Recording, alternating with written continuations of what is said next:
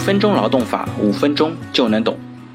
今天我们来一起聊一下，约定了服务期，员工提前离职是否应当承担违约金？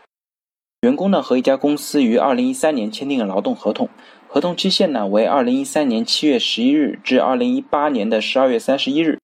同日呢，双方签订了培训内容为准入资格认证的培训协议书，约定呢公司为员工安排四百六十八学时的培训。总的培训费用共计三十四万八千三百二十五元，培训期为五年，服务期从培训结束之日起算。如果员工在培训期内自行提出终止培训或者解除劳动合同，或者在培训结束之日的五年之内主动离开公司的，员工要向公司赔偿全部的培训成本三十四万多元作为违约金。员工按约参加了上述培训，后来因为对公司的发展前景不看好，于二零一七年的九月二十九日申请了辞职。公司同意双方的劳动合同呢，于二零一七年的十月解除。但是员工离职之后啊，需要按照培训协议书的约定向公司支付违约金。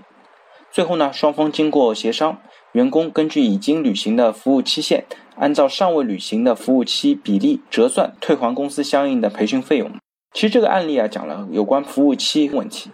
服务期主要是指的是用人单位为劳动者提供专项的培训费用，对其进行专业技术培训。可以与劳动者订立协议，约定劳动者呢应当为用人单位服务的期限。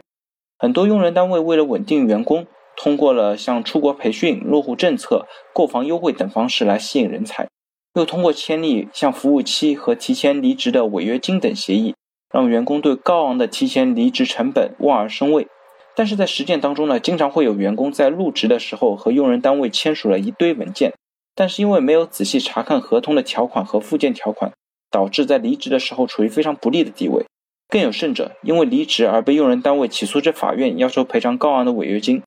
就本案的情况呢，我们来看几个服务期经常会遇到的问题。第一，服务期具体是从什么时间开始计算？一般来说呢，服务期是独立于劳动合同期限的专项约定，法律没有明确约定它的起算点，一般由双方在合同当中明确约定为准。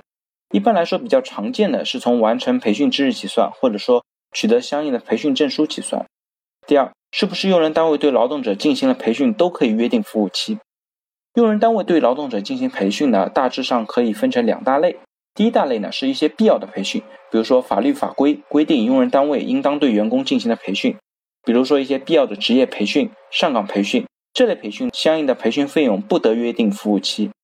另一类呢，是专业或者技术培训，由用人单位出资提供专项培训费用。对劳动者进行的是专业技术培训，包括一些专业知识、职业技能等等。无论是在岗或者是离岗的培训，只要是用人单位在国家规定提取的职工培训费用之外，专门花费高额费用送劳动者去进行定向的专业培训，就可以和劳动者订立协议，约定服务期。同时呢，具体的专业技术培训的认定，也要结合培训的内容、目的以及培训结束之后劳动者所取得的合格有效证明来进行综合考量。第三，服务期约定的违约金有上限吗？劳动法其实规定，用人单位和劳动者可以在不违法的前提下约定违约责任。为了防止用人单位滥用违约金条款，劳动合同法进一步约定，劳动者违反专业技术培训服务期的约定的，应当按照约定向用人单位支付违约金。违约金的数额呢，不得超过用人单位提供的培训费用。用人单位要求劳动者支付的违约金，也不得超过服务期尚未履行部分所应分摊的培训费用。